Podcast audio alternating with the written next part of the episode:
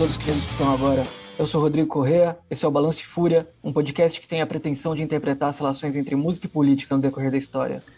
E se você se interessa pelos temas debatidos aqui no podcast, eu tenho uma recomendação para você. Procure a Sob Influência Edições.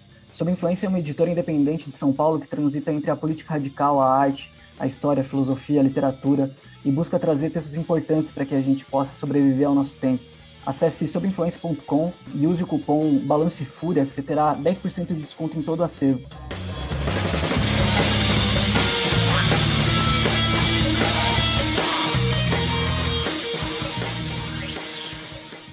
Bom, antes de começar o episódio tratando do tema propriamente dito, eu queria dar alguns recados. Pela primeira vez a gente começa um Balance Fúria dando recado.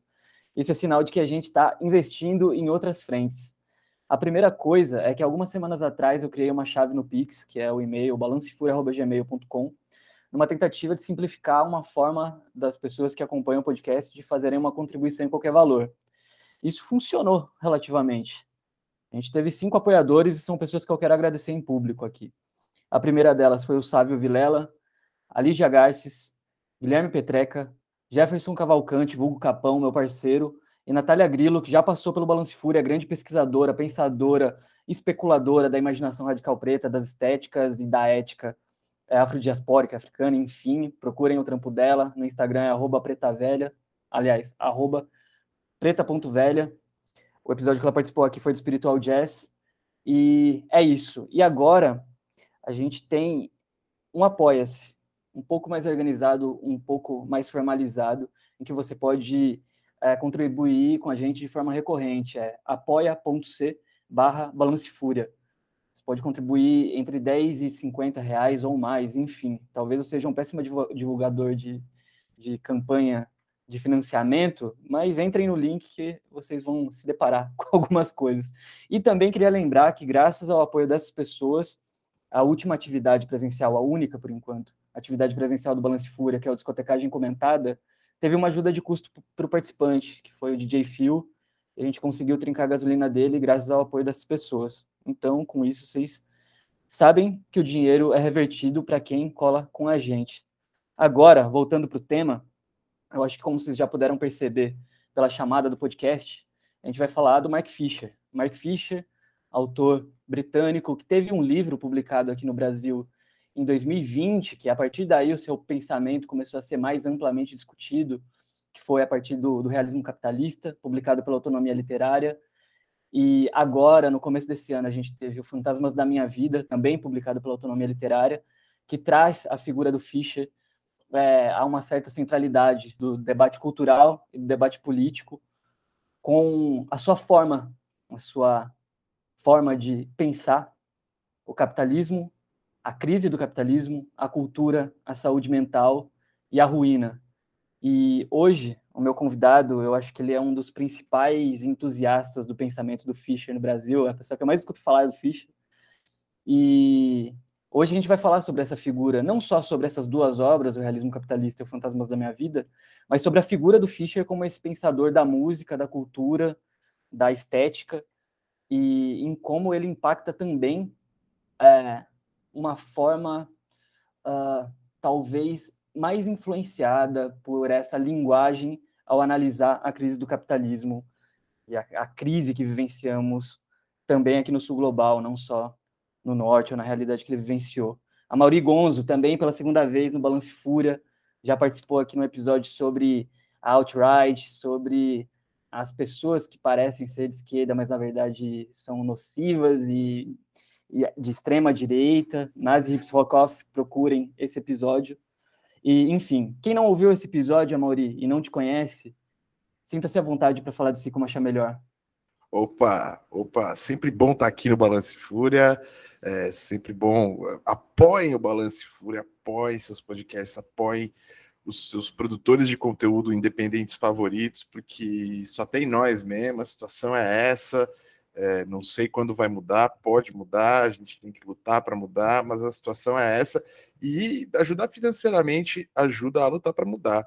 É, Eu sou a Mauri Gonzo. É muito interessante que o, o, o primeiro episódio aqui no Balanço Fúria da minha participação foi sobre é, né, Nazi, Nazi Punks Fuck Off, porque, tipo, pô, esse, esse, bagulho só cresceu, né? Agora, quando a gente tá vendo a situação, a questão da guerra na, na Ucrânia, a gente vê que é, de ambos os lados tem, tem pessoas ditas de esquerda com muita tranquilidade aí para se alinhar a algum tipo de extrema direita, assim, e é bom que as máscaras estejam caindo, assim, né? É bom a gente, a gente passar por isso e poder voltar e falar, eu avisei, eu avisei. Mas bem, eu sou jornalista, sou editor da Ponte Jornalismo, que é um site especializado, baseado aqui em São Paulo, especializado em denúncia de violência policial e de violações aos direitos humanos, especialmente. É, a gente tem investido um pouco mais em falar em cultura, porque é, é difícil, é, é um tema bem espinhoso, que é o nosso tema central, e acho que a gente precisa expandir um pouco como a gente pensa, então a gente tem, tem investido um pouco mais nisso, e eu também canto, como eu costumo falar, na nossa banda, um nosso coletivo uh, de, de pós-punk, de estado permanente de carnaval, que é o Crise, Crise, Crise. Se quiserem saber o que a gente anda fazendo, tem a nosso Twitter lá, arroba três vezes crise. Pode encontrar a gente na Twitch também, é, o, que é uh, twitch.tv barra crise, crise, crise. Pode encontrar a gente no Telefonemas, que é meio que o podcast do nosso camarada Vinícius. Podcast, série de. Né, canal de entrevistas no YouTube, Telefonemas Podcast, do nosso camarada Vinícius, que é meio que o, o dono do, do, do, palco, né? O dono do, do, bar onde a gente normalmente se apresenta lá. Né? Sou eu mais quatro camaradas, além do Vinícius, tem o Júnior Rocha, o Thiago Soares e o André Maleronca, e a gente está sempre aí, só no marxismo cultural, só na guerrilha aí, e sentando, sentando cacete. É, não acho que talvez eu seja o maior pá de Mark Fisher, mas eu acho que, que pô, a gente tem o, o, o Vitor, né, o, o, grande camarada Vitor Marx, que é, organizou a edição brasileira do Realismo Capitalista, que também me convidou para para fazer a revisão do realismo capitalista e também acabou indicando para eu fazer a apresentação do Fantasma da Minha Vida também, que é esse tomo novo uh, das obras do Fischer, uh, me indicou lá para Manu e para o Cauê da Autonomia, que falou, ah, cara, essa parte de música aí chama o Gonzo. e aí, bom, viemos aí, fiquei muito feliz com o convite, acho muito importante que a gente consiga que a, que a autonomia esteja editando e publicando as obras do Fischer no Brasil. A gente já tem mais um, um livro preparado, tem, sendo preparado, né, já na, na, na fila aí para o ano que vem, que é o Desejo Pós-Capitalista, que é um, um, livro bastante importante, uh, um pouco menos discutido do Fischer, mas que eu acho que talvez seja é, essencial para a gente entender o, a fase final ali do pensamento dele, mas a gente vai conversando aos poucos e explicando um pouco qual a importância do Fischer, qual a história desse cara, é, por que falar do Marquinho Pescador. Boa, boa. Eu vou abrir um parênteses rapidinho aqui só para falar do cupom da autonomia literária para aquisição dos livros do Fischer, que é hashtag Balance Fúria 20, que você vai adquirir lá o Fantasmas da Minha Vida, o Realismo Capitalista com 20% de desconto. É isso, comprem os livros da autonomia literária. Bom, agora para começar essa conversa, a forma que você apresentou Crise, Crise, Crise é bastante interessante. Assim essa coisa de produzir teoria como se fosse uma banda. E eu já vi vocês apresentando o Mark Fisher como uma banda de rock, já vi o Vitor Marx também falando do realismo capitalista como um disco de uma banda de rock, e tem muito dessa coisa do Mark Fisher como essa instituição da cultura que mexe com, com é, lugares estéticos para além dessa elaboração teórica ou crítica. É, eu queria que você falasse dessa banda de rock que é o Mark Fisher e por que um teórico e um intelectual soa como um disco. Um livro soa como um disco, intelectual como uma banda. É, o, o, o Vitor tem essa teoria eu acho maravilhosa, eu sempre fico reproduzindo ela, falo sempre lá no Crise. Toda vez que eu, que eu falo sobre o Fischer, eu falo sobre essa questão. O Vitor que fala, acho que foi a primeira pessoa a falar numa conversa que a gente teve no meu falecido podcast A Fita, subir os arquivos, foi onde eu conheci o Vitor Falei, ah, mano, você tá falando e fazendo Mark Fisher, vamos, vamos trocar essa ideia. A gente se conheceu e se amou, assim, porque ele é uma figura muito, muito especial e ele, ele, ele deu esse conceito, assim, o realismo capitalista ser um. Eu acho que tem, tem uma série de aspectos né, que, que, que trazem essa comparação. Eu acho que a própria relação do Fischer com a música é muito importante para a gente entender essa, essa metáfora do Fischer como, como um músico e essa metáfora do, dos livros como discos. Assim, o realismo capitalista é, repetindo o que eu já falei em alguns lugares, mas assim, ele, ele, ele realmente é um álbum, é tipo, ele parece mais um álbum conceitual do que um, um, um, um tratado filosófico, assim, ele não é um, O primeiro capítulo dele não é necessariamente uma introdução ao assunto, ele é uma porrada em si, assim, muito muito com, com ar de manifesto, é, é, é, é muito urgente, e é um livro que é curto, são nove capítulos, eles podem ser lidos de maneira independente, depois, se lê a primeira vez, você vai reler, vai revisitar como você revisita um disco. É, e ele não tem uma conclusão da maneira que se faz conclusões de livros filosóficos, né? Ele não, ele não tem nenhuma introdução, nenhuma conclusão da maneira que a gente espera. E essa urgência, essa vontade de, de, de sair falando e, e, e, e, ser muito denso no sentido de tipo, trazer uma coisa atrás da outra.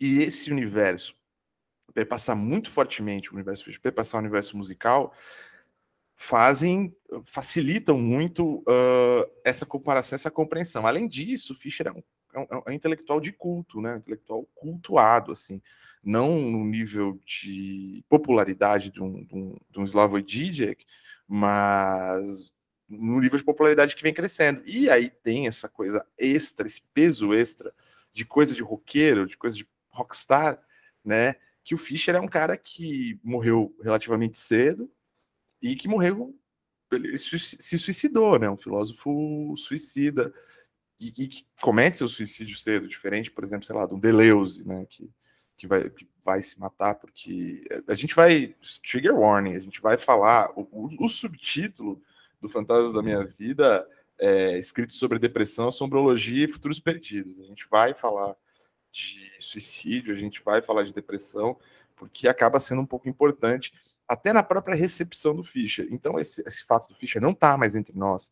Tem uma obra que se, se, se torna incompleta, de certa forma, mas ao mesmo tempo muito, de, de muito forte engajamento, faz com que é, essa, essa metáfora, essa comparação uh, com, com a música popular, com a música pop, uh, em relação à obra dele acabe funcionando muito bem, assim, as outras, uh, e, é, é, isso, ele é tão rockstar que morreu cedo que daqui a pouco ele vai ter mais obra póstuma publicada depois da vida dele do que quando ele estava vivo, né, que é tipo Tupac, assim, tipo, tem mais, muito mais, tem mais álbum é, póstumo do que álbum lançado quando estava em vida, assim, Fischer lançou só três livros em vida, é, dois são coletâneas, pensando coletâneas de singles, um deles, Fantasmas da Minha Vida.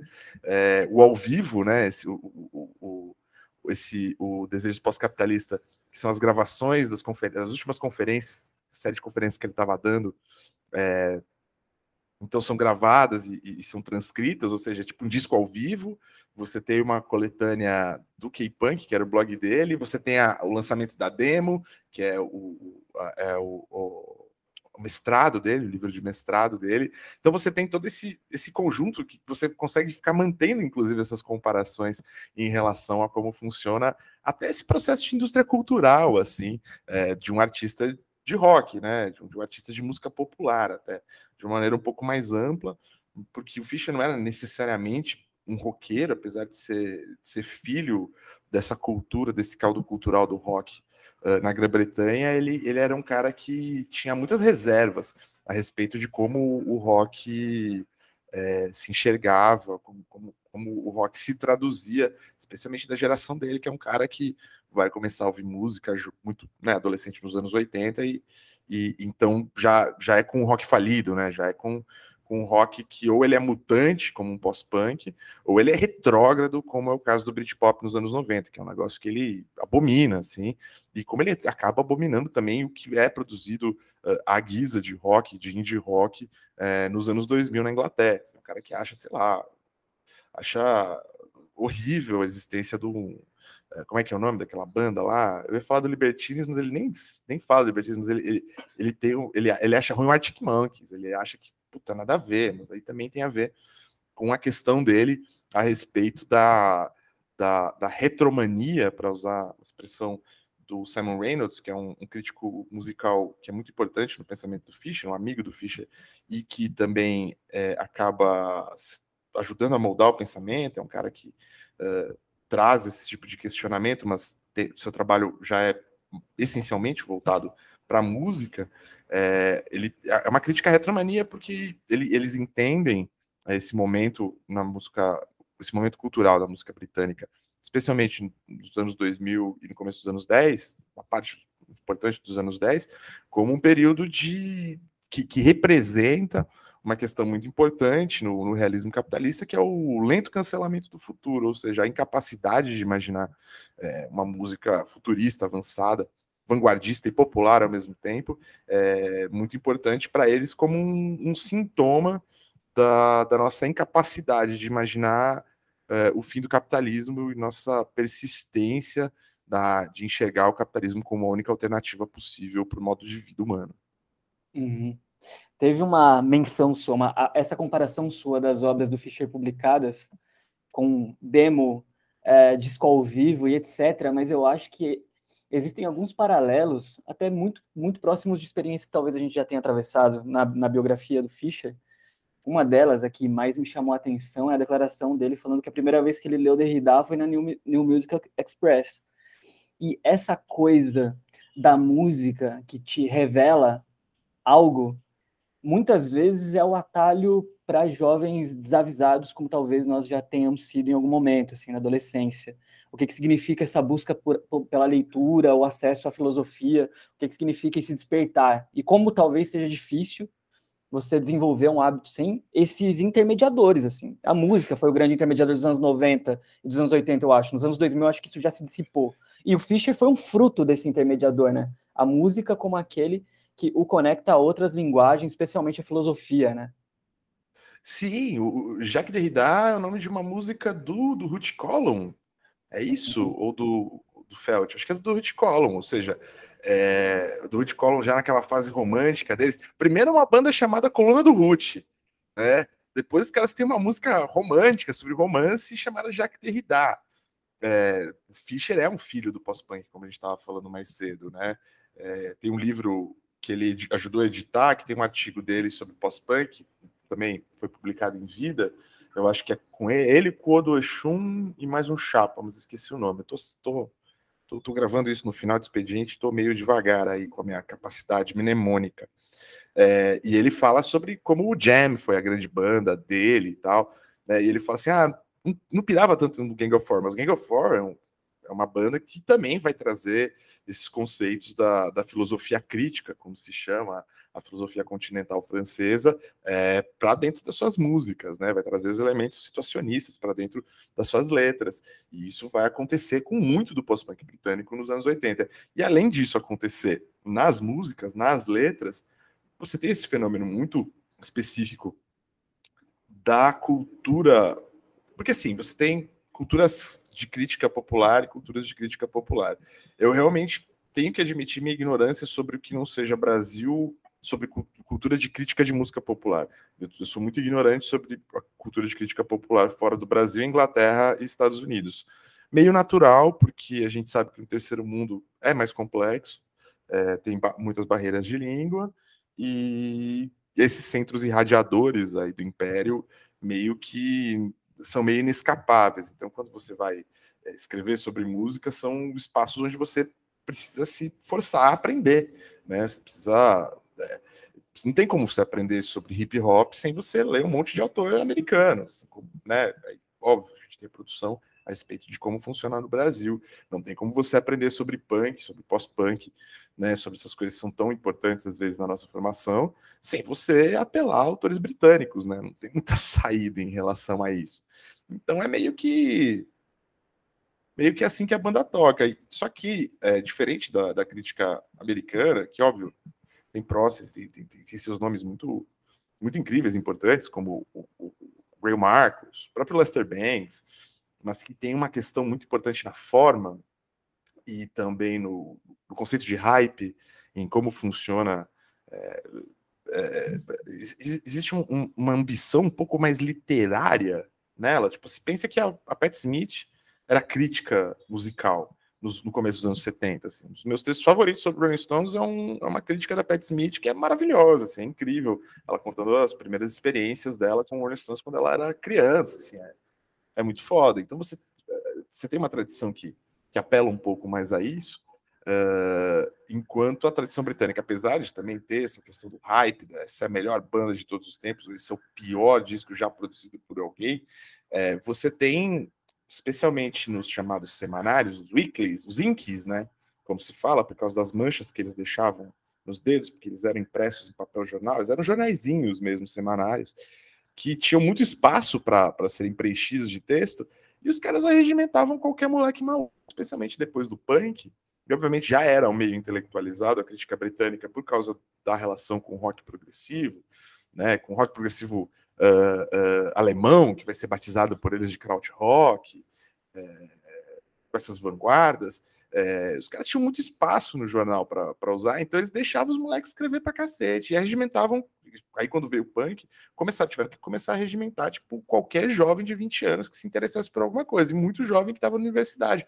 Vale lembrar que a, antes da derrocada da Grã-Bretanha sobre a Margaret Thatcher, que é um tema muito importante para o Fischer, é, entrar na universidade, o, meio universitário era muito amplo e, e, e, e muita gente assedia uh, socialmente através da universidade na Inglaterra, diferente dos Estados Unidos, que sempre foi muito mais restrito, assim, muito mais a universidade é muito mais elitista nos Estados Unidos, até hoje é, mas na Inglaterra era menos nessa época.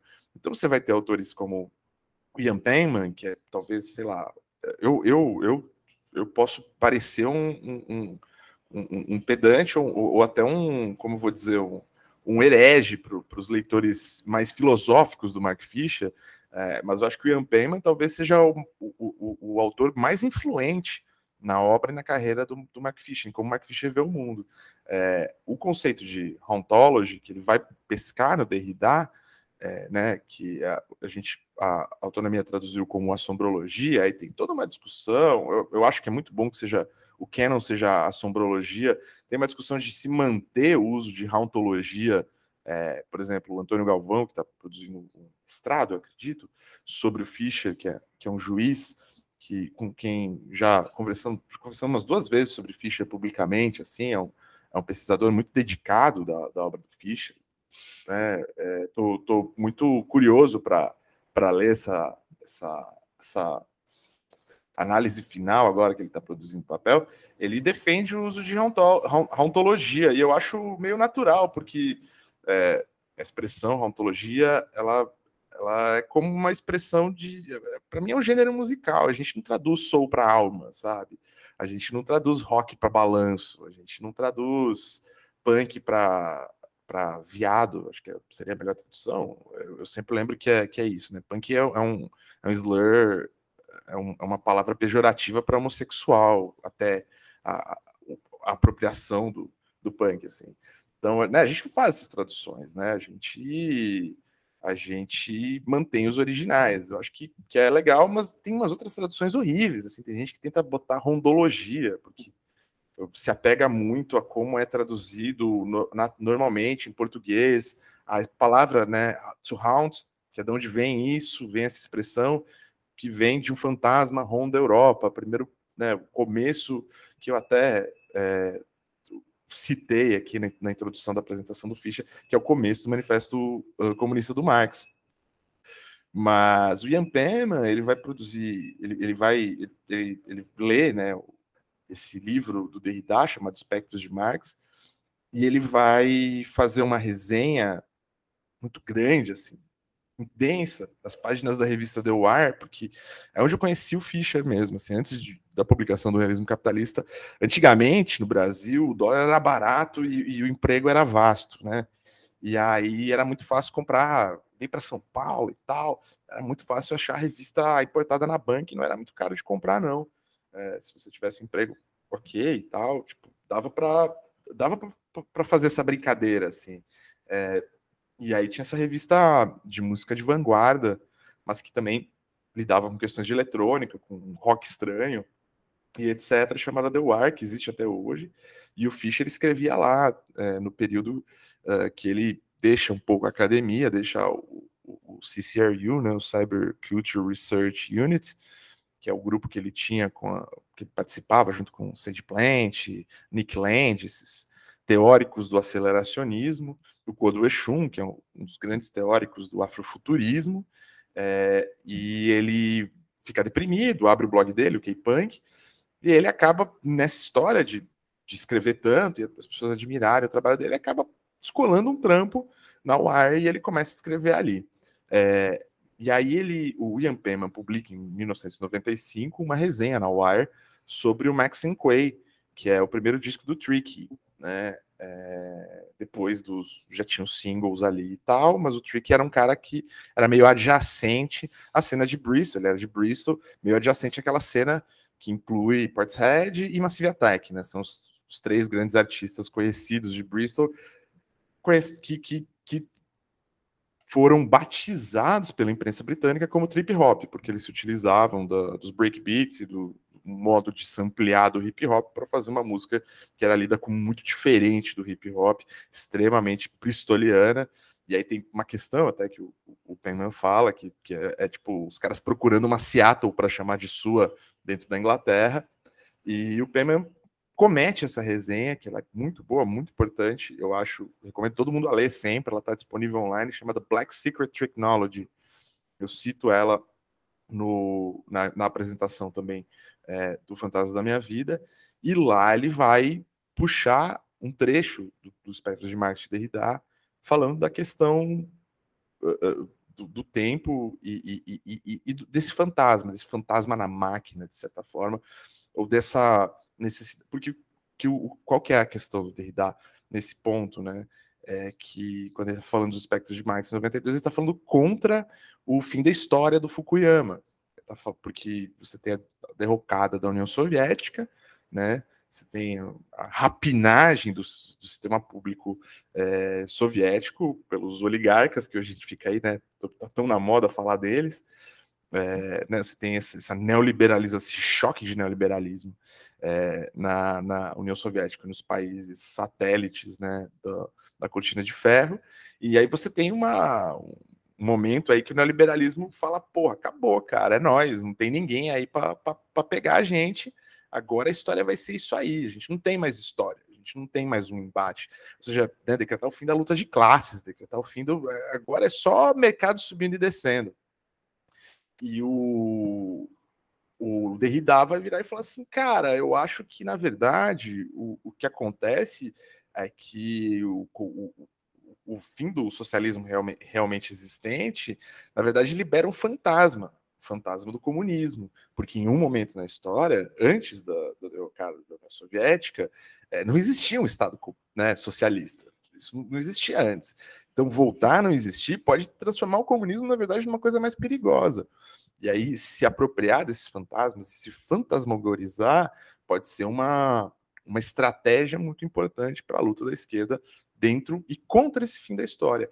E o Penman, ele vai ouvir, e ele, ele, ele conta, né, voltando aí para a questão do pós-punk, ele conta que ele teve uma conversa com o Mark Stewart, que é o fundador do Pop Group, né, vocalista do Pop Group, que é uma banda muito legal, muito importante também, do, bem do inicinho do pós-punk ali, tipo, quando essas bandas ainda eram meio punks, assim, tipo, Gang of Four, Pop Group, são bandas que ainda pegaram o punk ainda antes, antes de, de né, do, do, punk morrer mesmo, assim, né, estavam ali nesse processo.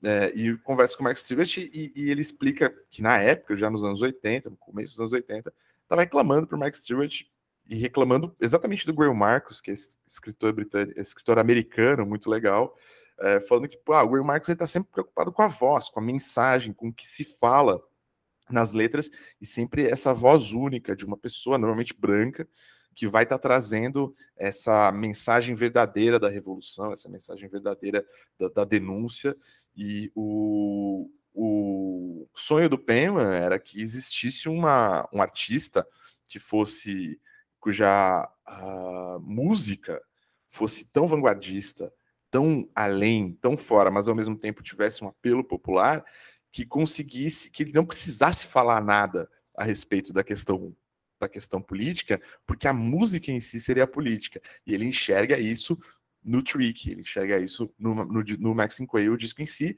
E o que é mais interessante, porque aí tem essa citação ao Blade Runner é, no, em Aftermath, que é a primeira música, o primeiro single do Trick, que também está no Max Quayle, que é falada pelo próprio Mark Stewart, que é o cara com quem o Ian Pema teve esse, esse diálogo, assim. E aí ele constrói tudo isso nesse texto, Black Secret, Secret Technology, que eu acho que é um texto meio fundador, um, uma ideia muito interessante a respeito do que vai acontecer e de como é importante é, as vanguardas dessa música eletrônica mutante, porque é, em 95 a gente já já estava falando da morte definitiva do rock, né? É, não que o rock não tivesse morrido algumas vezes antes, mas assim, eu acho que ali a gente realmente o, o, o rock abre mão de, de ali é um momento onde o, o, rock abre mão de qualquer posição vanguardista, né?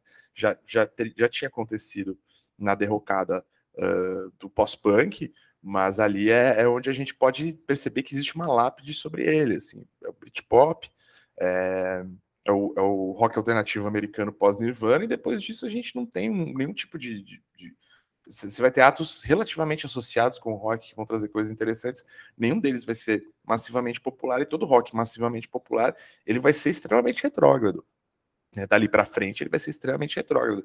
E a vanguarda vai estar tá nas músicas eletrônicas. Quando a gente fala música eletrônica, a gente quer falar isso de uma maneira mais ampla. A gente não está falando só de house techno, a gente está falando de. A gente está falando de hip hop também. A gente está falando de funk carioca, né? Funk brasileiro. A gente está falando de dubstep, a gente está falando de grime, a gente está falando de uma uma gama muito ampla de música, que é o que assume a vanguarda da produção musical e a vanguarda do gosto popular com o tempo. Né? Nos, anos, nos anos 00, nos Estados Unidos, o hip hop já é, durante os anos 2000, o hip hop já é a forma de música popular mais consumida, e dali para frente não baixa, assim, é, vai ser hip hop, R&B, e acabou, e o rock vai ser uma coisa menor que ela vai estar tá ali esperando.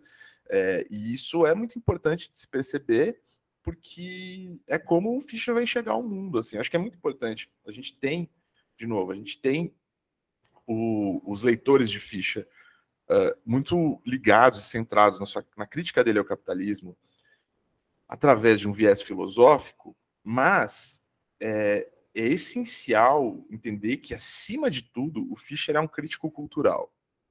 A, a, a escolha do Fischer, o, o método do Fischer, a lente que o Fischer vai enxergar e debater o mundo, e é por isso que o realismo capitalista funciona tão bem, é a questão da crítica cultural.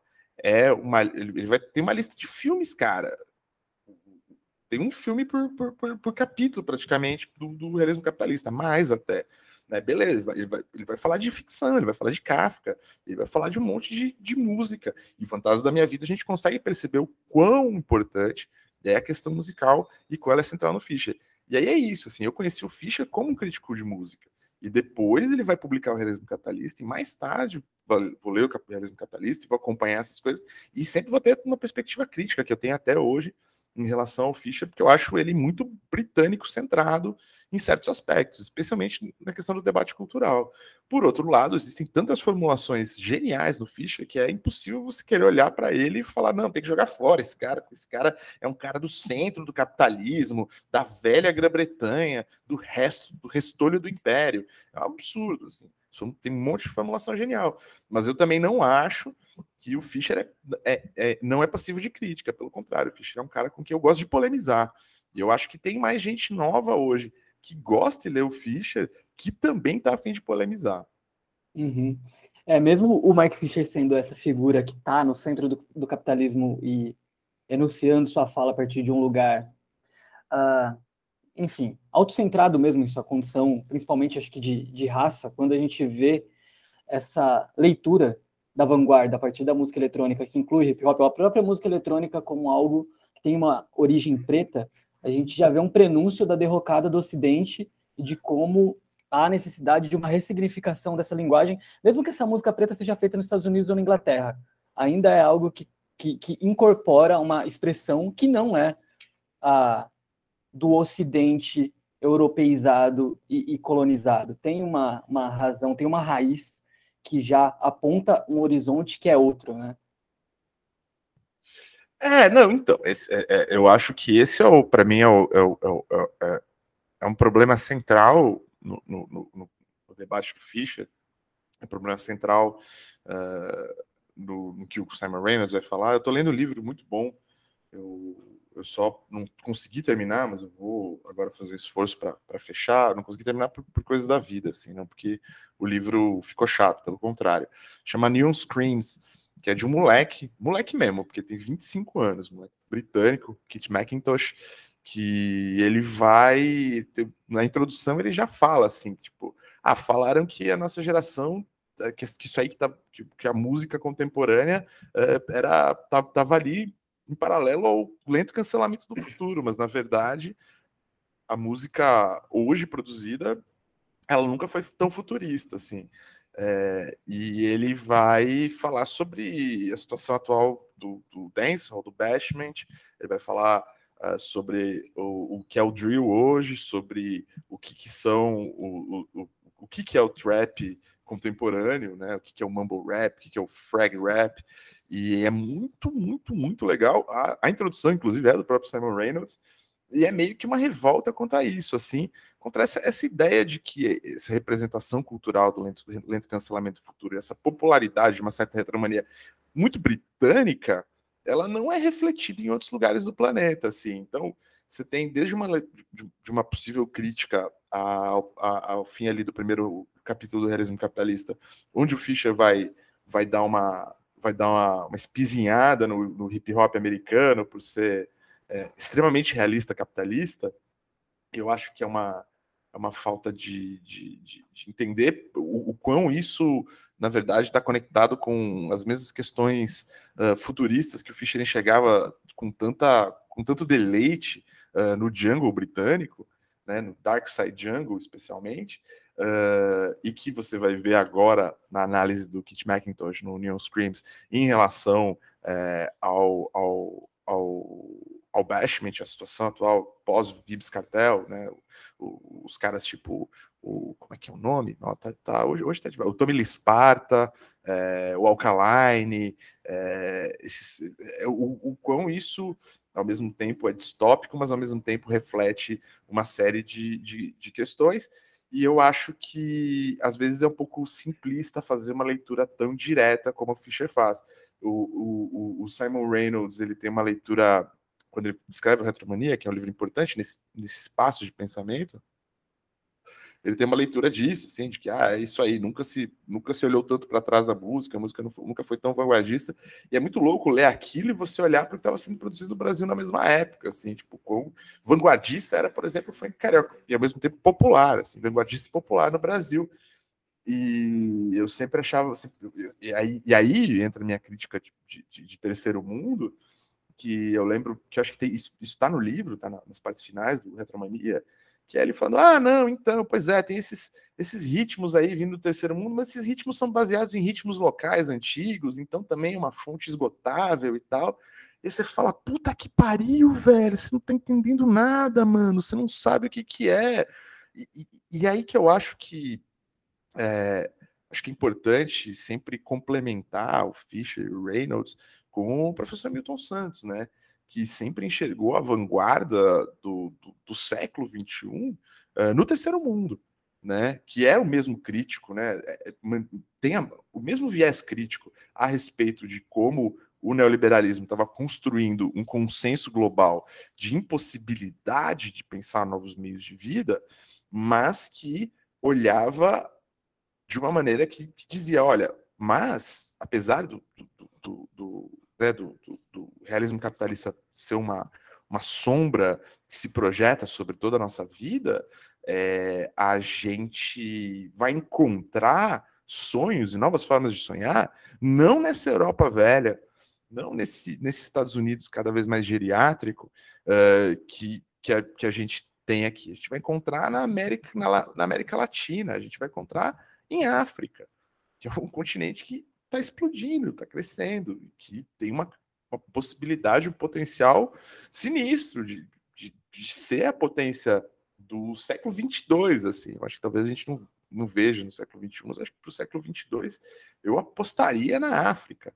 É, e mesmo na, nas culturas asiáticas, uh, especialmente do, do, sul e do, do, leste da Ásia, sudeste asiático. Ou seja, você tem um, um espaço de ação é, muito grande e muito inventivo uh, acontecendo, especialmente do ponto de vista cultural. E quando esses caras, pela própria ignorância, e eu falo ignorância no sentido mais, mais amplo mesmo da palavra, tipo, não conseguir compreender, assim, incapacidade mesmo de compreender, e talvez porque talvez nunca consigam, por terem nascido no centro do império decadente, é, talvez nunca consigam se, se aproximar o suficiente para entender aquilo.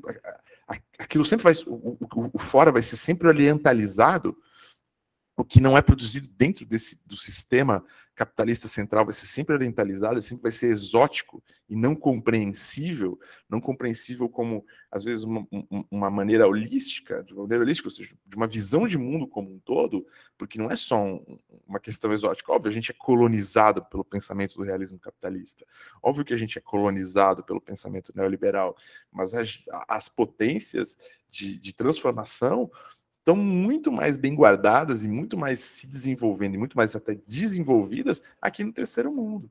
É, é tanto que era muito até a crise de 2014 era meio engraçado você olhar e ler esses caras é, a partir do ponto de vista aqui da América Latina, que você falava assim, porra, mano, vocês acham que a esquerda tá acabando? Vocês acham que é, é, é a música não tem mais vanguarda? Vocês acham tudo isso? Caralho, velho! A América Latina inteira é governada por, por, por, por partidos de esquerda, assim, sei lá. 70% dos países da América Latina são governados por partidos de esquerda nos anos 2000. Isso é um problema de vocês, não é um problema nosso. Entende? Tipo, beleza, a gente acabou se fudendo porque é, os caras precisaram que a gente se fudesse para para poder tentar tomar algum, alguma coisa de volta, para poder retomar certas questões. É, e é exatamente isso que aconteceu aqui no Brasil, por isso nós estamos nesse estado lastimável. Mas, e, eles precisaram que a gente embarcasse na mesma. É, é isso, assim, o que, o que acontece em 2016 no Brasil, assim, que já começa em 2014, mas é, que é um processo que vem de antes, é que a crise econômica ela vira mais novamente, é, como diz a, a a Naomi Klein e que o, o, o Mark Fisher vai citar em Realismo Capitalista, passa novamente por uma terapia de choque. E aí a gente vai ter mais uma rodada de, de não imaginar um outro mundo possível, né? De, de, de, ser mais fácil imaginar o fim do mundo do que o fim do capitalismo. A gente vai voltar para esse pesadelo dos anos 90, que, que, que, e que a gente conseguiu quebrar nos anos 2000 e, e, até meados dos anos 10, e que eu acho que a gente ainda tem a oportunidade de retomar, mesmo que, que seja através de, né, de uma retomada pouco nostálgica, eu acho que a gente pode retomar, no, a, a, retomar a partir do, do, A retomada pode ter seu tom de nostalgia, mas ela, ela precisa retomar também a, a, a perspectiva de futuro, cara, porque é isso, cara 10 anos atrás, porra, 10 anos atrás, cara, 10 anos atrás, a gente olhava para o mundo, para o mundo que a gente vive aqui internamente, para o nosso país, e pensava, porra, caralho, mano, a gente vai conseguir fazer muita coisa. E estar tá nessa situação que a gente está tem a ver com a gente ter sucumbido, de certa forma, por causa de uma questão econômica, uma questão material, mas a gente ter sucumbido à falta de imaginação. E é terrível, cara, quando a gente que, que, que cuja nossa principal força é contra é, é, o, a exploração, a desigualdade, todos os problemas intrínsecos que a gente tem, né, a incapacidade da gente usar os nossos recursos naturais a nosso favor, é, todos esses problemas muito intrínsecos à colonização de si mesmo, que, que, é, é, uma questão muito uh, importante para os estados uh, latino-americanos, é, quando a gente sucumbe a, a, a, esse último, ao fim desse, desse último, último bastião de resistência, que é a nossa capacidade de imaginação, nossa capacidade de sonhar, se adaptar, uh, se inspirar na, na, existência de outros mundos é quando a gente chega muito perto desse. É quando a gente encontra esse abismo, que é onde a gente está afundado agora, mas que tem esperança que a gente vai conseguir sair.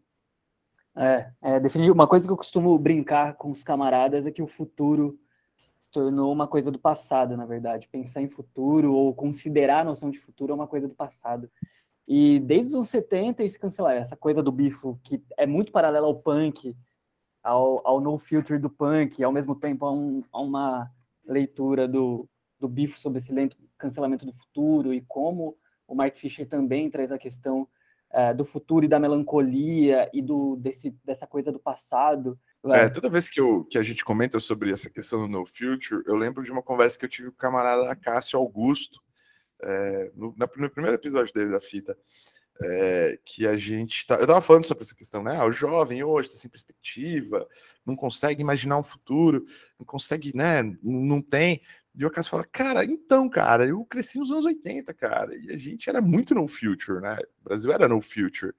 Só que era positivo isso, porque como você estava vindo da merda, tipo, você não tinha futuro, então qualquer futuro era possível. Eu acho que falta, às vezes, pra gente até perspectiva de transformar, e aí eu acho que a melancolia do Fischer também tem muito a ver com o fato dele poder ser muito lido, porque as pessoas se identificam com essa, essa, essa, essa questão melancólica, porque isso tem a ver com a, a, epidemia de depressão e ansiedade que ele trata no realismo capitalista. E aí tem uma pergunta que eu fiz aí na, na primeira conversa, primeira rodada de conversa que a gente fez é, sobre Fantasmas da Minha Vida, que tipo, qual é, é Tostines, né? O que vem primeiro, a depressão ou o realismo capitalista? Porque eles se complementam muito bem. É, faz o Fischer ser muito lido por causa disso. Mas a ideia positiva de não ter futuro é uma coisa que a gente precisa resgatar. O no future, ele não é necessariamente ruim. Ele só é ruim a partir do momento em que a gente sucumbe ao no future através do niilismo. Mas o no future como uma abertura de possibilidades, ou seja, uma leitura meio existencialista, meio caminiana disso, né? Tipo, fazendo, torcendo o, o, o Kierkegaard é, na direção do Camus, assim, é, o, o, a possibilidade totalmente aberta, tipo assim, se tudo se, se, tudo é possível, então os nossos sonhos mais loucos são possíveis. E aí vai, vai, ser, vai, vai vir a questão situacionista, né, mano? Seja realista, exige o impossível. Eu acho que, que, que, esse é o ponto, assim. Se, se, se a gente consegue. É, se, se o mundo tá tão desgraçado ao ponto de que é, é, a tendência é o apocalipse, vamos pensar no melhor apocalipse possível. Se, se vai desgraçar, por que a gente não pode pensar numa desgraça mais legal? Se, se vai ruir, se, se arruína nosso futuro, a gente pode reconstruir isso tudo do nosso jeito, como diz o, o do Ruth, né? É, é, tudo isso que a gente vê aqui em volta foi construído por trabalhadores. E se os trabalhadores construíram isso uma vez, eles podem construir tudo isso de novo, do jeito que eles quiserem. Então, assim, eu acho que a gente precisa abraçar essa indeterminação de maneira positiva. Eu acho que a gente pode repensar isso através desse, desse outro coisa. Eu acho que o que mata a gente não é a falta de perspectiva sobre o futuro, mas a falta de imaginação nossa.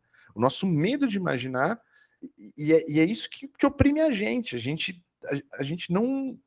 A, a, a, impossibilidade de pensar, ela passa, acima de tudo, por um medo da indeterminação, por um medo uh, uh, de como as coisas podem ser diferentes e, e, de como as coisas precisam ser daquele jeito que elas são. Sim, sim. É, quando eu penso, tem uma, enfim, tem uma coleção saindo pela Sob Influência, que é a coleção Rastilho, e o lema é explodir o futuro, inflamar o presente, porque eu acho que essa capacidade de elaborar tá o futuro. Tá vendo? Tá muito... Tem o pessoal desse editor aí sob influência e tal, que eu fiquei sabendo que é uma galera legal, que vocês estão pensando desse jeito. Eu acho que é isso mesmo. Eu acho é, que, eu acho que o futuro está relacionado com a capacidade de mobilizar a energia no presente para se dar atração a uma vida que se desenvolva. assim. O que acaba sendo melancólico é a necessidade de se projetar essa capacidade de vida vivível para nesse futuro, nesse futuro que não vai existir. Essa vida vivível é um futuro que não vai existir. Acho que esse é o grande dilema da imaginação em relação ao futuro. A gente se imobiliza num presente desgraçado, adia a vida dia após dia e não toma, não inflama esse presente para que esse futuro simplesmente aconteça quando as coisas, enfim, tiverem a tração suficiente para esse movimento acontecer, assim, ou para essa imaginação florescer. E eu acho que ela se floresce enquanto acontece, enfim. Tem... A gente está sempre vendendo, né? Esse futuro, a gente está sempre é... adiando ele, a gente está sempre é, é, comprando ele para um dia depois de amanhã.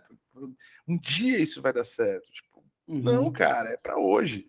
É para hoje. Sim. Eu sei que as condições da, revolu da revolução não estão dadas, e é importante que a gente pense estrategicamente a respeito das condições dadas, mas acho que taticamente a gente precisa repensar nosso, nosso, nosso, nosso entendimento e nosso sentimento cotidiano, porque a gente tem que se sentir melhor com nós mesmos nas nossas vidas para a gente conseguir alguma coisa. Eu sei que é muito deprimente viver no capitalismo tardio, viver no Brasil de Bolsonaro, viver sob ataque constante, mas todos os processos de resistência eles, eles promovem vida.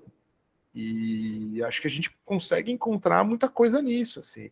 É óbvio que eu, eu acho totalmente. É, como que eu vou dizer? Totalmente deprimente é, os, os, discursos muito postas que, que, que, que, aconteceram quando da eleição do Trump e quando da eleição do Bolsonaro, que é tipo meio, ah, agora a arte vai ficar ótima, porque a arte sob opressão, ela fica incrível.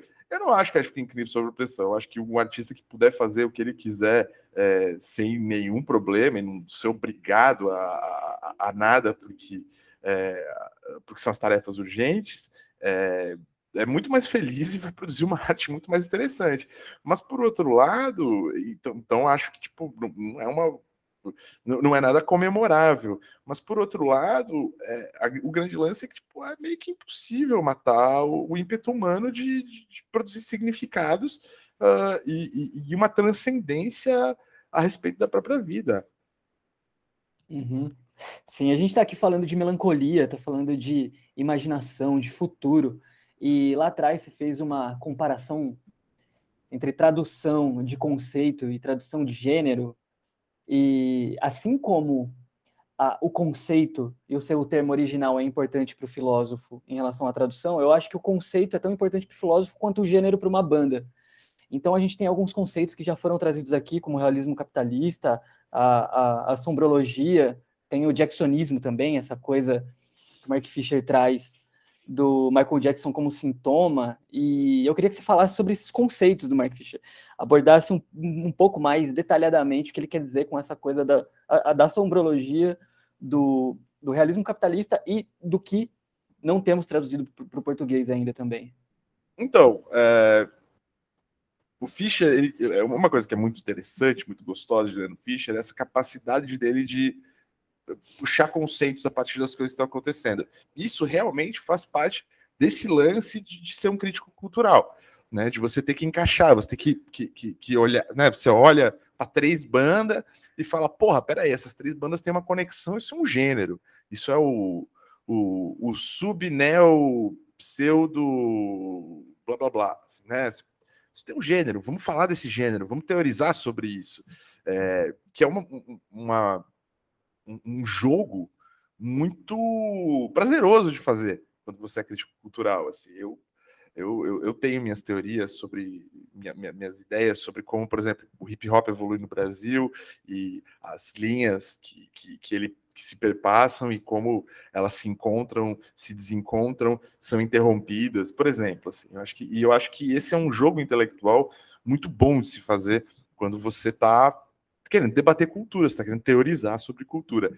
E, e, e, é, e, na crítica cultural da música popular, isso é, é um negócio que exige menos reflexão do que o processo filosófico. Então ele vai vir uma coisa atrás da outra e você vai lidando com o conceito conforme ele vai acontecendo.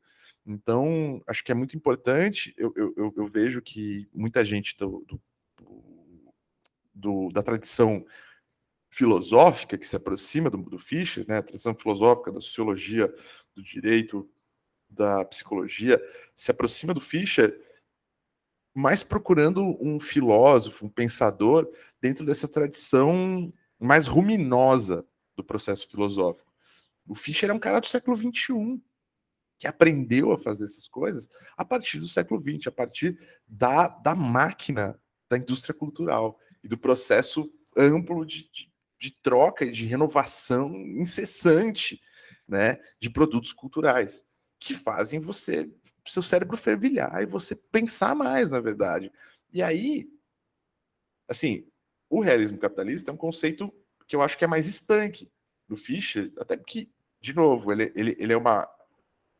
Ele mesmo, o próprio Fischer, fala que você pode traduzir. A, o Fischer não conhecia a obra do professor Milton Santos, mas a, no Brasil, quando eu li o Realismo Capitalista a primeira vez, eu fiquei assim, ah, pô, uma grande merda. Quer dizer, não falei, não pensei desse jeito, mas falei assim, pô, o professor Milton Santos usava a expressão pensamento único durante os anos 90 para falar da mesma coisa. Pensamento único é a ideia ideológica de que era reproduzido muito na, na, na, imprensa, na comunicação brasileira, de que não existia alternativa. Você pode chamar de Tina, there is no alternative, que era como a Margaret Thatcher falava. Ou você pode, como o próprio Fischer coloca, além do, da Margaret Thatcher, coloca, você pode chamar isso de, de pós-modernismo né? Porque ele fala, não estou fazendo uma leitura nova, essa é a leitura do Frederick Jameson. Eu estou aqui trazendo, ele vai citar amplamente o Frederick Jameson ao longo do realismo capitalista. É muito importante o Frederick Jameson na, na, no primeiro capítulo do realismo capitalista, né? Da onde ele vai pescar a frase mais fácil imaginar o fim do mundo do que o fim do capitalismo. Que aí depois tem toda uma história onde nasceu essa frase. Essa frase é muito interessante porque ela é uma crítica ao Ballard. É, mas aí a gente pode deixar para os fãs, a gente deixa para o Patreon, é, que é uma discussão muito mais específica. Mas o, o, fi, o, o, o, o realismo capitalista, por isso ele é um conceito mais estanque, porque ele já está mais bem delineado, que é a ideia de que uh, todo o pensamento contemporâneo uh, se envolve de uma ideologia tão dura, tão, tão terrível, uh, neoliberal, de que a gente não consegue, e os governos efetivamente não conseguem, escapar dela. Óbvio que existe tipo, o poderio bélico americano e os Estados Unidos como uh, força unipolar do mundo, que garante a existência do capitalismo tardio, garante a existência do chamado processo de globalização, é, é uma força muito poderosa contra né, a força do dinheiro também passa por essa força bélica, né? Como diria Mal, uh, o poder político nasce do fundo do, do cano do revólver, né? É, né do, do, grows from the, a barrel of a gun, né? É, political power grows from a barrel of a gun, como diria o Mal. É, então isso é muito importante na, na manutenção do realismo capitalista como único pensamento possível para o mundo. É, mas é, você tem essa operação ideológica, né? Então, é uma leitura granchista, de certa forma. Né? E o realismo capitalista é meio um jeito de traduzir isso, e um jeito de traduzir isso mostrando as diferentes operações. O livro traz isso, as diferentes operações e como essas operações perpassam a questão da saúde mental, como elas perpassam a questão da burocratização do trabalho uh, no capitalismo tardio, as questões do, do, né, do trabalho que não existe, do bullshit job, para citar um termo do Graeber, né, David Graeber, é, ou seja, cê, cê, é, é, é, um conceito muito mais amplo e, de certa forma, até mais fácil de entender, assim, porque ele é, ele é cotidiano, você vai olhar para sua vida e vai pensar: caralho, isso é realismo capitalista. Né? Realismo capitalista está acontecendo o tempo todo. É sempre mais fácil imaginar o fim do mundo que o fim do capitalismo. As reações, as, as relações que a gente viu emergir na pandemia mostram muito como é mais fácil imaginar o fim do mundo do que o fim do capitalismo. Como é muito mais fácil, é, como é muito mais importante para muita gente a, a, a, existência de uma economia capitalista, porque, porque cara, se tem uma coisa que a pandemia mostrou é que o outro mundo é possível e que a gente não precisa viver é, correndo atrás dos nossos próprios rabos uh, se a gente quiser, sei lá, experiência vietnamita, eu acho que para mim é, é, é, muito central nisso, assim, é, a gente não precisa viver correndo atrás dos nossos rabos para poder ter uma vida plena, tipo, na verdade a gente pode viver atendendo o, que, o que é o conceito de trabalho essencial durante a pandemia, né, a gente vê que, tipo, sei lá, metade da, da, da força empregada, é, mesmo em países menos centrais do capitalismo, é relativamente inútil para manutenção da vida. Mais da metade da força de trabalho. É realmente inútil para manutenção da vida cotidiana. A gente podia ter muito mais tempo livre. na verdade. A gente só tem menos tempo livre porque a gente precisa gastar esse tempo. A gente precisa, o, porque o, o, o capitalismo tardio é um sanguessuga vital, da nossa energia vital, de que rouba o nosso tempo. E o realismo capitalista meio que é, é, é essa incapacidade de, de, de, imagi de se imaginar fora disso, porque a gente não consegue criar uma representação política que consiga quebrar uh, com esses termos.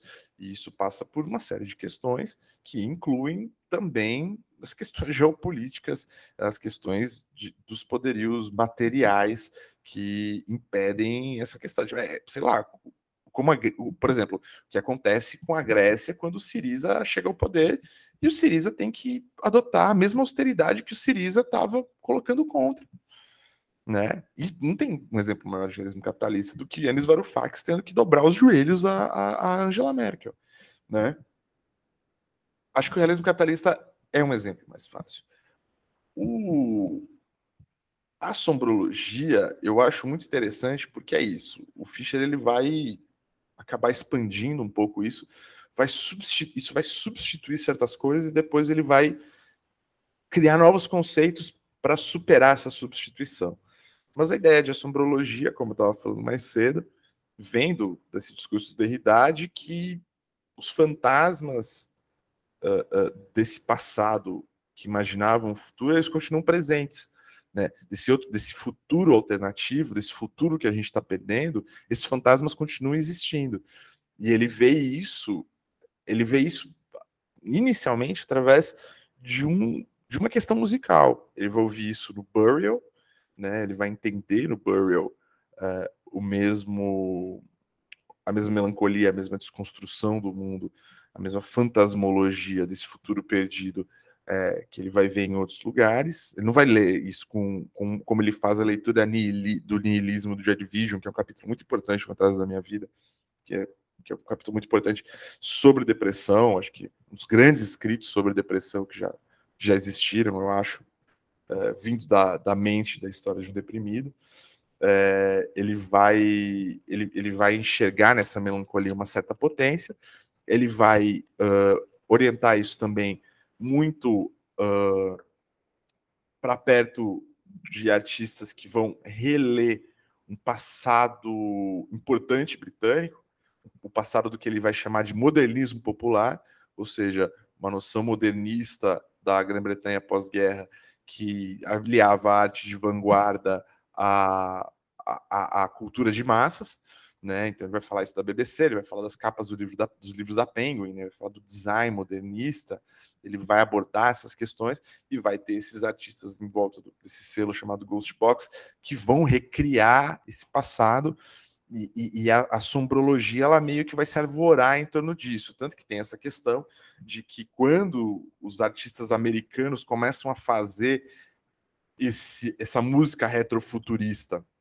é, da maneira deles, vai, vai existir uma resistência na crítica britânica chamar esses caras de rauntologistas. Porque, ao mesmo tempo que a, a, a, o modernismo popular de uma Grã-Bretanha é, é, do, do, do, como é que fala, do sistema de welfare, né, da, do qual a BBC era um, um, um, um, ponto central, a partir até dessa ideologia do sistema de welfare, né, desse pacto social do pós-guerra britânico, é, era, de certa forma, mais nobre, os Estados Unidos já era, já sempre foi mais free for all, mesmo nos anos é, 70, nos anos 60, e obviamente, né, você vai, vai ter uma, uma intervenção governamental muito menor no, no, processo de educação populacional. E obviamente aqui, os Estados Unidos é um país continental, a maior potência, uh, né, a grande potência do lado capitalista do mundo no, durante a Guerra Fria. Então você vai ter um outro jeito de enxergar o mundo. Eles vão olhar para esses artistas e vão dar um outro nome, vão chamar de hypnagogic pop. Depois eles vão ganhar seu próprio nome de T-Wave, de Vaporwave, né? É, Daniel Lopatão, né, o Trix Point Never, até o, o Nazi do, do Ariel Pink, é, esses caras, eles vão ser meio excluídos desse debate de, de, sobre a sombrologia. Só que aí o Fischer vai tentando uh, expandir a ontologia, a sombrologia, para essa resistência, posterior, mas que vai se dar dentro desse universo melancólico, que ele vai até colocar na introdução do Fantasmas da Minha Vida, como uma melancolia positiva. Ele vai falar que isso não é uma melancolia de esquerda, não é uma melancolia pós-colonial, apesar de quando você olha, você vê que esses elementos estão presentes. Eu acho que, inclusive, por isso ele teve a questão de, de, de, de ir lá e afirmar categoricamente que não é sobre isso. Né? Não é sobre essas questões. É, mas ele vai pensar numa melancolia positiva, uma melancolia, porque eu acho que também é uma forma dele lidar com a própria depressão dele.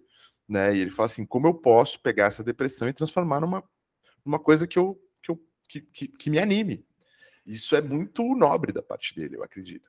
Mas eu acho que a gente não precisa necessariamente entender isso como um caminho único. Eu acho que, de novo, Fischer é um cara que, se ele tivesse vivo, ele estaria criando, criando novos conceitos, estaria é, mutando esses conceitos que a gente quer colocar.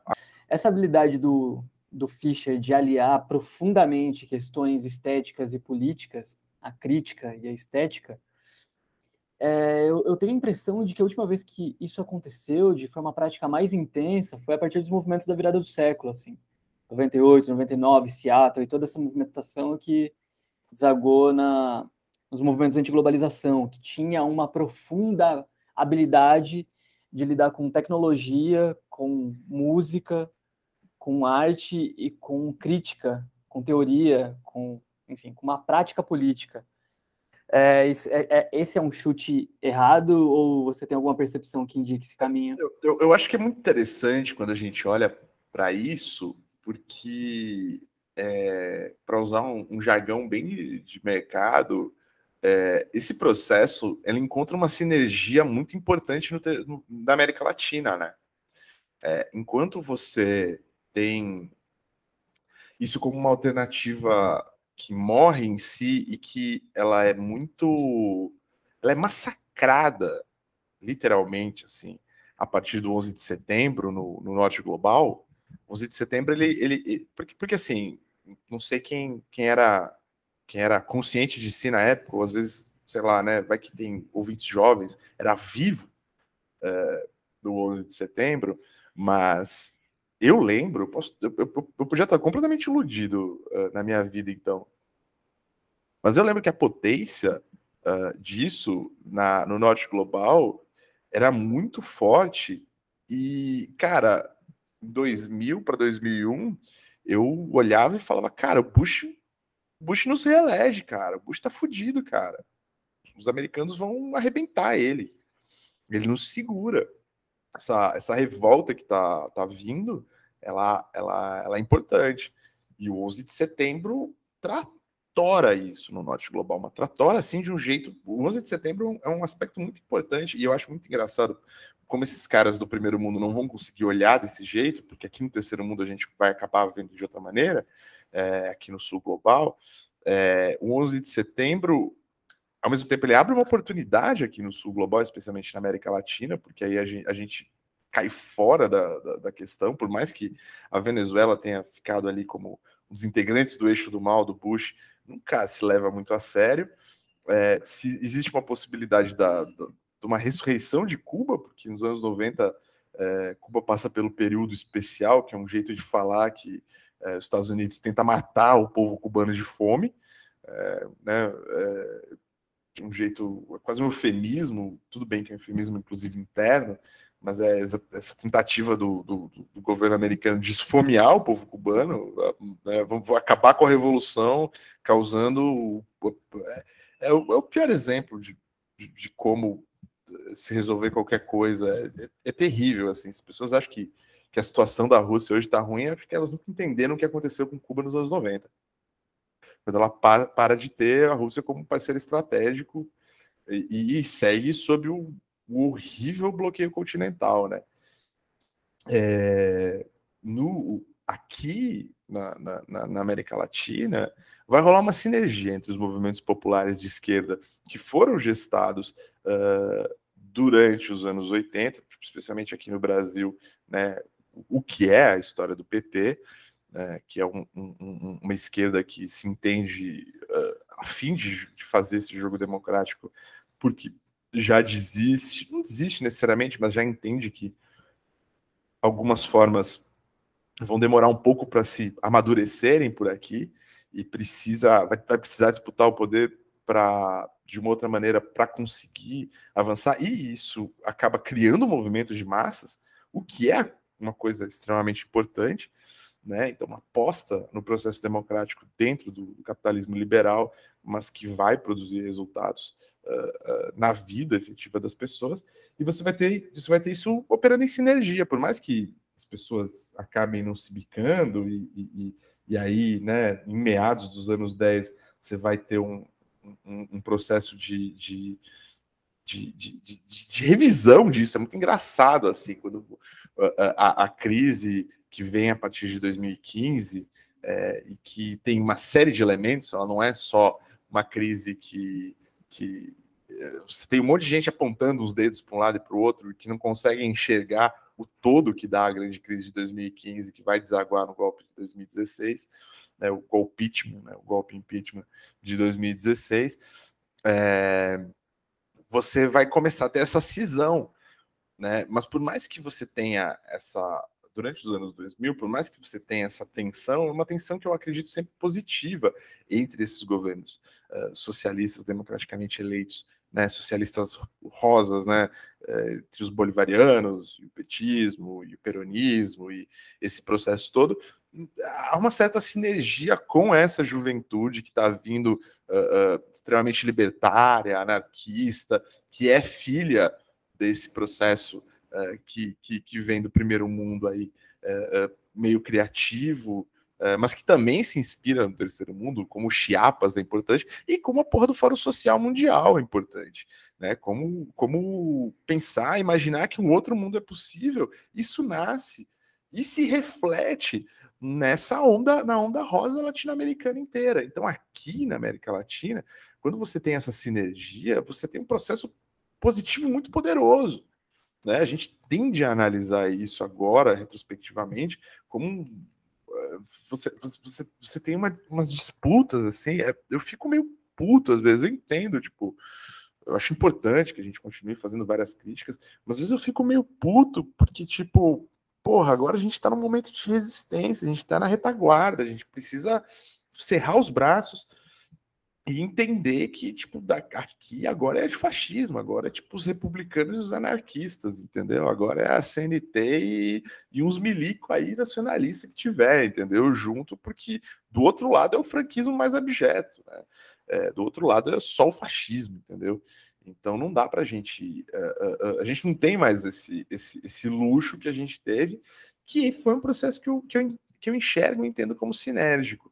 É, o primeiro mundo, o Fischer, esses caras, eles vão.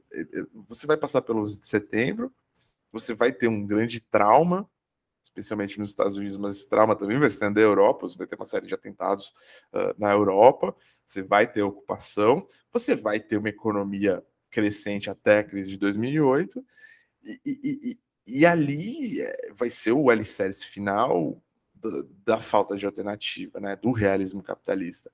Enquanto aqui a gente está pensando de outro jeito, ou seja, quem lucra com esse processo é a gente, e quem deixa ele não morrer e, se, e seguir sendo relevante, importante, somos nós aqui no terceiro mundo, na América Latina especificamente, né?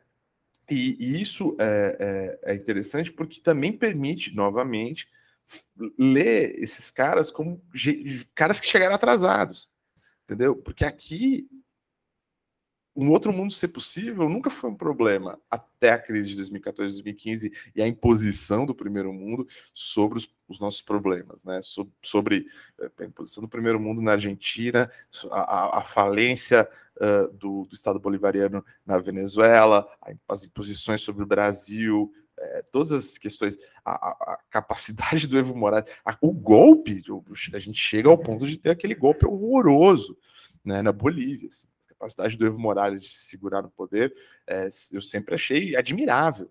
Né? E obviamente ter conseguido voltar depois é uma inspiração para a gente. Deveria estar. Tá, eu sou muito feliz de, de estar no mesmo continente do Pepe Mujica e do, e do, e do Evo Morales, assim. Por mais que se, se enxerguem esses caras como, né, díspares dentro da própria esquerda latino-americana.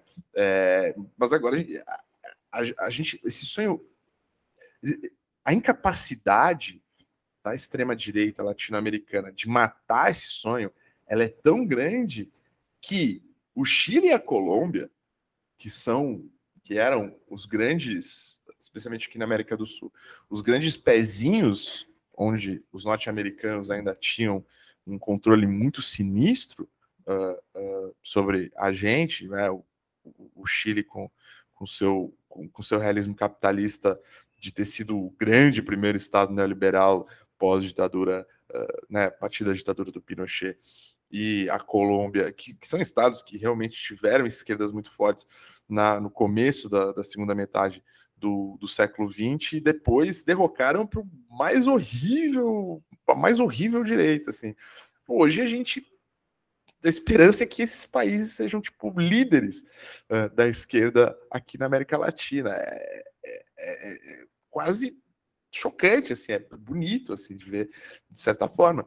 E você vai ver que a esquerda chilena contemporânea, que tá agora, chega ao poder agora, o Boric é, é filho de, dessa história, né, desse, desse movimento antiglobalista uh, da virada dos anos 90 para os anos 2000. Então eu leio é, é o, eu acho que o Fischer ele, ele tenta trazer isso, ele tenta mostrar isso, porque é, é, é isso, né? Como o Vitor fala na, no pós-fácil do realismo capitalista, o realismo capitalista era um livrinho de bolso no, dos movimentos uh, dos movimentos de Occupy, né? Uh, tanto na Europa quanto até nos Estados Unidos. Assim, era um livrinho que estava orientando uh, certos debates nesse momento. Mas aí você vê a imposição do realismo capitalista e também você vê a, a nossa derrocada das nossas experiências aqui, esse, esse interregno que a gente está passando que eu acredito que a gente vai conseguir superar, é, eu acho que, que, que deve muito à, à, à ascensão, à reconstrução do realismo capitalista pós-crise de 2008 no norte global.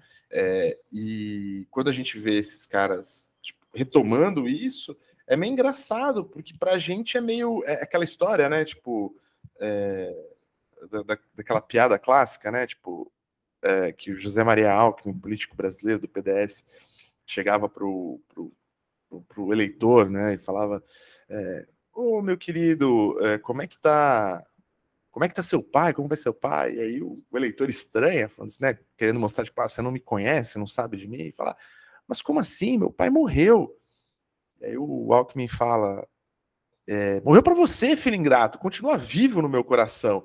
É, esse, esse, esse, outro mundo possível, ele nunca morreu nos nossos corações aqui na América Latina. E é por isso que eu volto a insistir na minha crítica ao Fischer, esses caras, de que aqui, onde a gente vive e onde a gente produz vida, é, isso nunca morreu. Nunca deixou de existir. É, imagina, durante um, o processo, durante um, um, período quase um auge, do, né? Ou, quando você vê que a coisa está começando a dar uma degringolada do ponto de vista econômico uh, do, desse governo né, é, rosa social-democrata brasileiro, uh, você vai ter uma série de uma série de revoltas que elas inicialmente vão ser inspiradas no socialismo mais libertário possível. Né? É possível imaginar 2013 sem a coleção baderna da Conrad, né? É, ou seja, tipo, ou seja, tem uma ligação direta com esse movimento antiglobalista, né, da, do, da, da, virada dos anos 90 para os anos 2000. Tem uma ligação direta com também os situacionistas, tem uma ligação direta com tudo isso. Ou seja, a coisa era tão boa que a gente conseguia usar sonhar com uma coisa melhor ainda, né? E só que aí todo mundo foi pego de calças curtas por outras questões do império, que normalmente não são discutidas, raramente são, são, são, são são encaradas de frente porque é, elas exigem que a gente olhe para isso e encare que a gente não fugiu do realismo capitalista em nenhum momento desses. É, que a Dilma não conseguiu fugir do realismo capitalista, que a, que a esquerda radical não conseguiu fugir do realismo capitalista, é, não conseguiu propor nada para fugir do realismo capitalista, e de que existe um, existe um caldo cultural muito importante uh, que estava sempre pronto lá, estava sempre preparado para agir e estava trabalhando muito forte, que era um caldo cultural de imposição do pensamento realismo capitalista. Se você vai ver hoje uh, algumas das distribuições de voto, uh, das intenções de voto das pesquisas, e óbvio que isso vai mudar, o principal grupo de apoio ao Bolsonaro, se você pensar dentro das diferentes demografias possíveis, é, mas, mas numa democracia, numa demografia possível entre homens e mulheres, num, num recorte de idade, teve um RT, um, um, uma análise da pesquisa da Genial Quest esses dias, mostra que assim, onde o Bolsonaro lidera uh, amplamente é dos jovens de 16, jo os homens jovens de 16 a 30 anos. Né? É ali que está, de 16 a 35, vamos botar mais ou menos assim, é ali que está a massa onde que realmente acredita que o Bolsonaro é alguma coisa. E quem que é essa massa? Essa massa que cresceu sob a égide do, do, do realismo capitalista, que continua pensando no realismo capitalista, continua só imaginando que, que, que, que, E aí a coisa mais terrível que tipo, é isso: os meninos jovens são mais jovens que eu, é, não conseguem imaginar um, um só conseguem imaginar, é muito para eles é muito mais fácil ainda imaginar o fim do mundo do que imaginar o fim do capitalismo. E isso sim é, é uma grande.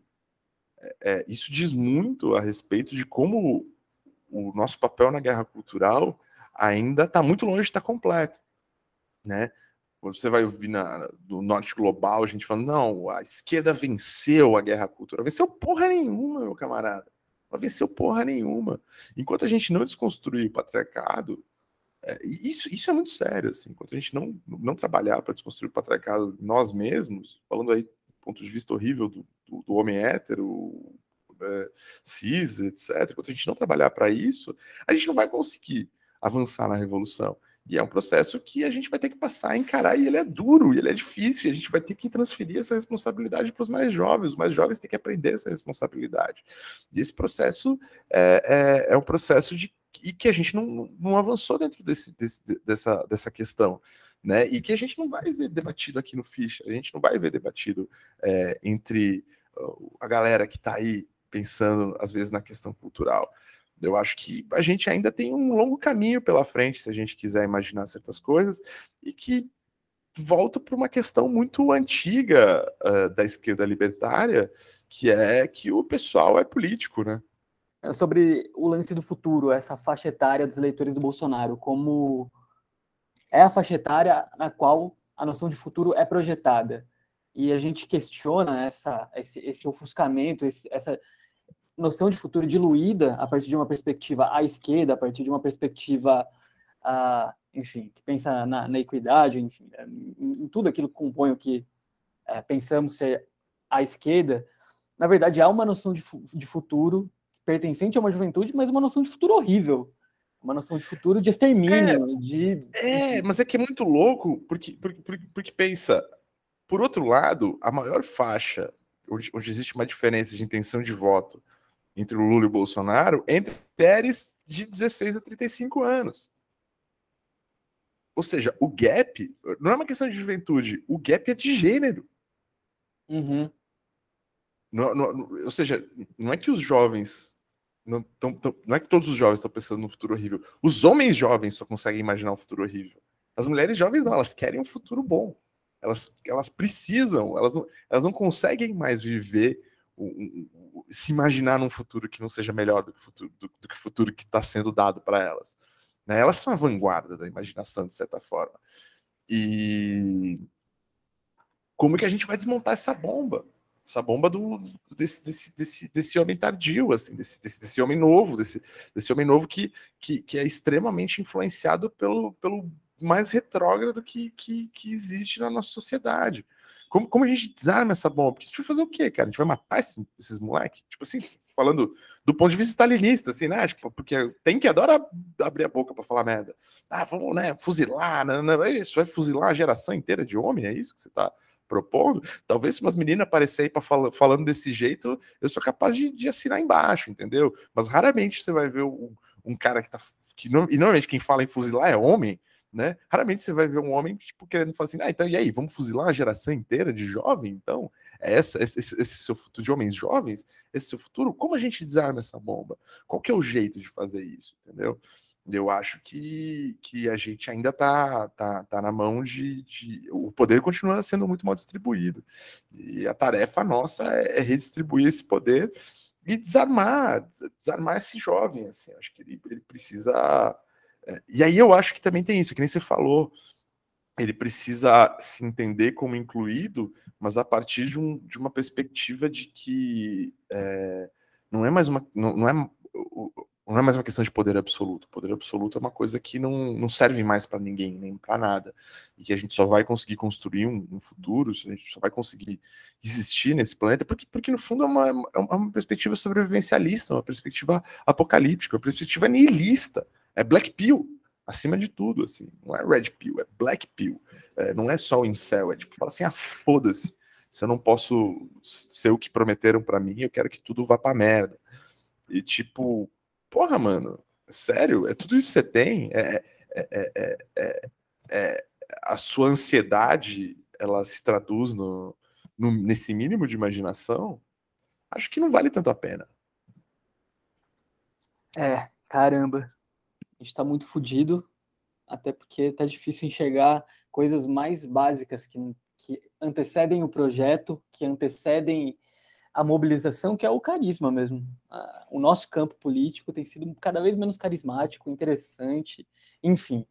Mas, Gonzo, a gente está há mais de uma hora na, na, nas ideias aqui entre Mark Fisher e a crise do capitalismo e a melancolia, enfim. A gente conseguiu dar uma boa passeada por esse ambiente que envolve o pensamento de Mark Fisher. Queria que você, enfim, se tiver, com certeza faltaram muitas coisas nesse trajeto, mas sinta-se à vontade para complementar, para comentar, enfim. Hum. Como sempre, fazendo, batendo recordes de horas falando em podcasts. Estamos é, aqui mais uma vez é, falando longamente e fazendo, tentando ver se serve de ASMR para ir para os colegas poderem dormir enquanto né? Ou, ou, porque, assim, ou, ou, se você tiver uma pilha muito grande de louça para lavar, muito grande mesmo, assim, é, pode dar o play. É, cara, eu acho que o, que o que tem o que eu tenho a dizer do Fischer, eu acho que a gente vai continuar debatendo, acho que a gente vai continuar trazendo. Acho que a coisa mais importante do Fischer, é, mais do que os conceitos, mais do que uh, o rockstar, mais do que o culto, por, por mais que tudo isso não, não, seja necessariamente errado, seja até bonito, de certa forma, mais do que tudo isso, assim, eu acho que o importante do Fischer é a inquietude dele. E eu acho que o que a gente precisa aprender do Mark Fisher é essa ideia da gente sempre poder estar tá revisando, repensando, avançando o nosso pensamento, é, pensando de uma maneira complexa, tentando conectar pontos diferentes, tentando refletir sobre é, como a gente pode agir sobre esse mundo e tentando pegar nossas potencialidades e nossos defeitos, às vezes, que é isso, o Fischer, como eu disse, assim, o Fischer falando de melancolia, falando das suas, questões de depressão, beleza, ele vai ali mostrar o, o, abismo nihilista no texto dele sobre Joy Division, mas ele vai na introdução virar e falar assim, cara, essa, eu quero transformar, eu quero que essa melancolia seja positiva, eu quero que essa melancolia seja uma melancolia que se recuse a aceitar. Eu quero que minha depressão seja uma recusa. Eu quero transformar ela. Eu não quero que a, minha depressão ela seja passiva, que a minha depressão seja conformista. Quero que minha, minha, minha, minha depressão represente a minha recusa a aceitar o mundo como ele é. Isso, é, ou seja, ele inverter o processo depressivo nihilista que, que ele mesmo reconhece é, é, mostra o quanto ele, ele, ele nunca quis desistir disso. E quando você, quando a gente vai ler o disco, quando a gente vai ouvir o disco ao vivo dele, quando a gente vai chegar agora no que vem com desejo, desejo pós-capitalista, obviamente ele vai dar um passo para trás, porque ele vai querer criar uma história disso, e aí ele não vai conseguir chegar, porque ele vai se matar antes. Ele vai dar um passo para trás, mas ele vai querer falar da história de um desejo, vai querer construir a partir da história uh, da revolta contra uh, a possibilidade de um realismo capitalista que vem antes da imposição atual do, do realismo capitalista, a gente vai ver que ele era um cara que estava cheio de potência, cheio de vontade, cheio de, de, de, capacidade de enxergar o futuro, de capacidade de, de entender a necessidade, a premência da gente lidar com isso. Então, acho que assim, a, a, a, acima de tudo, para mim, sempre o recado final a respeito do Mark Fisher é ler o Mark Fisher com as suas lentes. Leia o Mark Fisher para falar mal do Mark Fisher, se vocês quiserem. Leiam Mike Fisher para ajudar vocês a construir um pensamento de vocês. Eu acho que isso é o mais importante no Fischer, assim, não é tipo chegar e falar, não, o Fischer é um gênio e todo o, o, o to, to, tudo que ele fala, de todo tudo que ele imagina, já diz tudo a respeito de como o mundo funciona. Não, cara, do, da morte do McFish em 2017 para 2022 são cinco anos, onde muita coisa mudou. E a gente precisa manter esse pensamento vivo. Manter esse pensamento vivo é como manter o pensamento de Marx vivo. É, você não pode ser um marxista ortodoxo, você não pode ser um ficheirista, ficheiriano ortodoxo. Porque o Fischer não se enxergava como marxista ortodoxo também. Né? Ele chegava o pensamento de Marx como um pensamento vivo, que estava lá para ser cutucado, que estava lá para ser reinterpretado, estava lá para ser desafiado a partir das novas perspectivas. O pensamento do Mark Fisher ele está aí para isso, para ser desafiado a partir das novas perspectivas, para ser criticado, mas também para ser absorvido e para as atitudes dele em relação ao mundo serem absorvidas. Por isso que eu recomendo muito, usem o cupom aqui da Subinfluência, né? Subinfluência 20, não, é Balance Fúria. Balance de Fúria, não, eu tô, eu tô, eu tô, é difícil, é difícil, é difícil. É o conglomerado. Uhum. Conglomerado. Balance Fúria é. 20, vai lá na, na autonomia literária, adquiram essas obras. Logo mais tem mais Mark Fisher. É, a gente deve fazer alguma coisa também lá no, no Crise, Crise, Crise sobre o Fischer. E é isso, camaradas. É, nos vemos nas próximas, nos vemos aí nas trincheiras que são as trincheiras de todo dia. E usem menos rede social, gente. Sofram menos com isso, cara. Puta que pariu, velho. Puta que pariu, cara. É, é... Cara, entrar no Twitter é, é, é, é você começar a. Às vezes, tem dias que eu entro no Twitter e parece que eu tô lendo de novo as primeiras linhas do Uivo, do, do, do, do Alan Ginsberg. Assim. I've seen the best minds of my generation. Só que, tipo, troca heroína por, tipo, por like no Twitter, assim. É, usem menos rede social, vivam a vida nas ruas, agora que a gente está podendo voltar, que a gente está podendo, sei lá, voltar a se arriscar, ou voltar a querer sofrer menos, ou sei lá, é, vamos, vamos, vamos, vamos tentar voltar a ter encontros, vamos tentar uh, sair da maquininha porque, mano, é isso. Elon Musk quis dar, tá dando um golpão aí, quis dar um golpão aí. Se pá, vai ter dado o golpe, vai ter ganhado bastante dinheiro aí com essa história.